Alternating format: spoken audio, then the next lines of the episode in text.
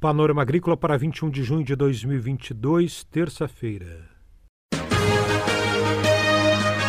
A EPAGRE e a Secretaria de Estado da Agricultura e da Pesca apresentam Panorama Agrícola, programa produzido pela Empresa de Pesquisa Agropecuária e Extensão Rural de Santa Catarina.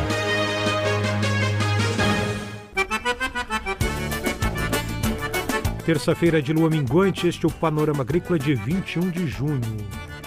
O ditado de hoje é o seguinte: É no andar da carroça que as melancias se ajeitam. Conheça no Panorama Agrícola de hoje o setor de geoprocessamento e ordenamento agroambiental da Epagre Cirã.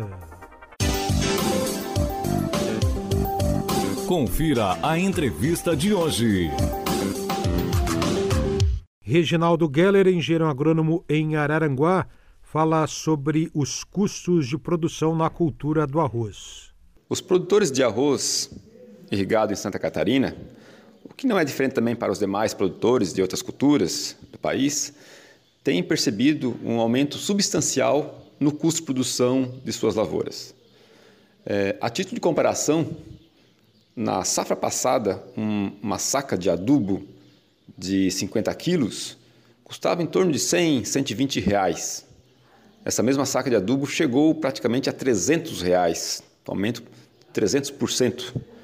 É, e assim também para outras, é, outros itens que compõem aí o, os custos de produção.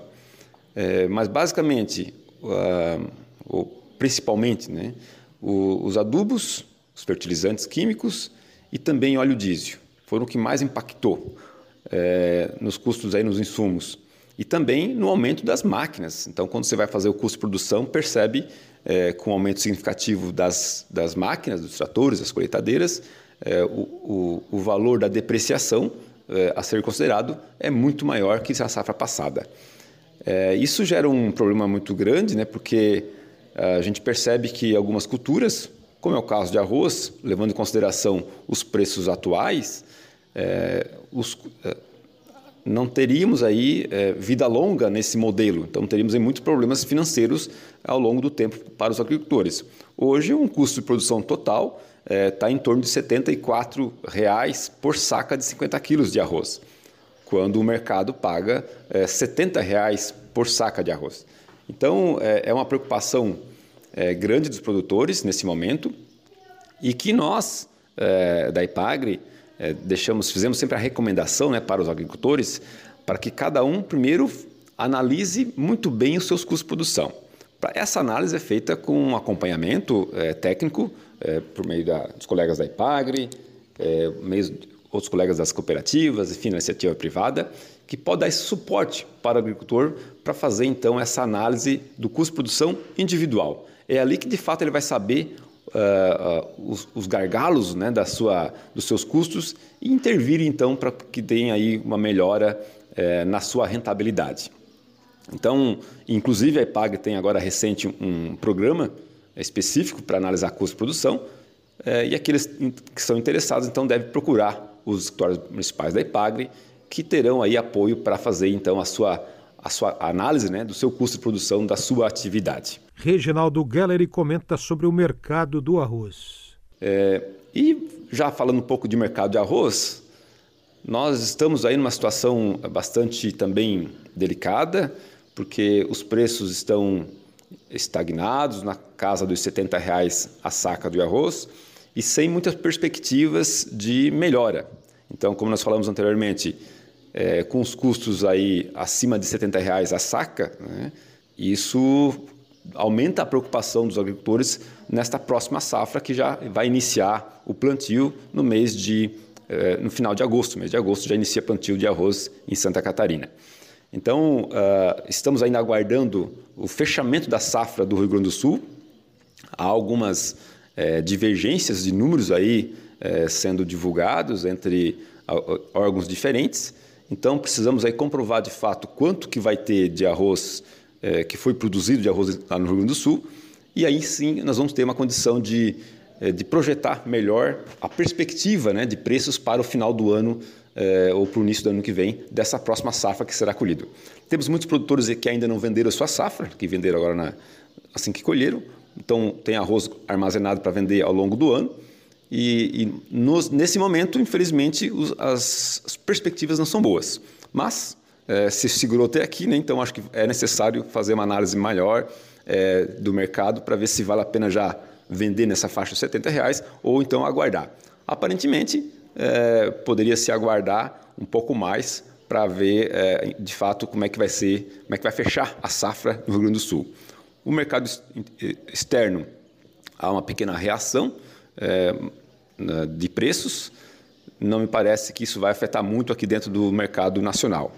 Mas recentemente o governo é, reduziu algumas taxas é, de importação de arroz fora do Mercosul, o que também não vai afetar é, em nada, porque não, deve não vai chegar arroz aqui de fora do Mercosul no Brasil, ou se chegar vai ser uma quantidade muito pequena, também não vai interferir nos preços. Então, basicamente, interfere nos preços aí a nossa produção, a importação da maior parte do Paraguai e o preço do dólar, então que vai influenciar mais ou menos né, em relação à exportação de arroz.